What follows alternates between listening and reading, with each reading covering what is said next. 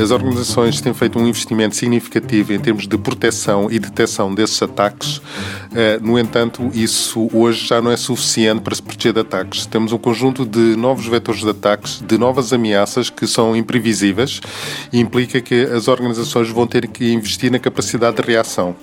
O que é a capacidade de reação? A capacidade de reação é um ataque que não foi possível de proteger ou detectar.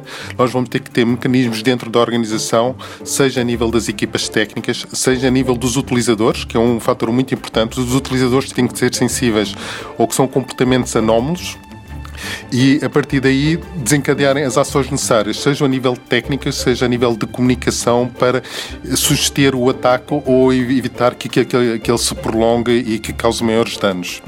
Uh, aqui a questão é esta capacidade de reação, quanto mais rápido for, menor há de ser o dano. Não podemos, se calhar, evitar os danos por completo, mas podemos reduzir e mostrar as preocupações que nós temos dentro do nosso ecossistema, a nossa empresa e todos os parceiros com que estamos a trabalhar, assim como com os clientes com que estamos a prestar esses serviços.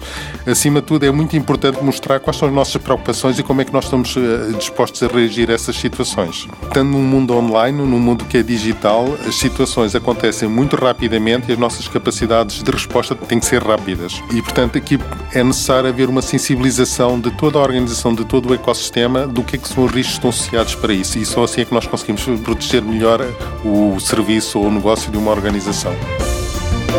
Economia em Movimento é uma parceria TSF e UI. UI a construir um mundo de negócios melhor.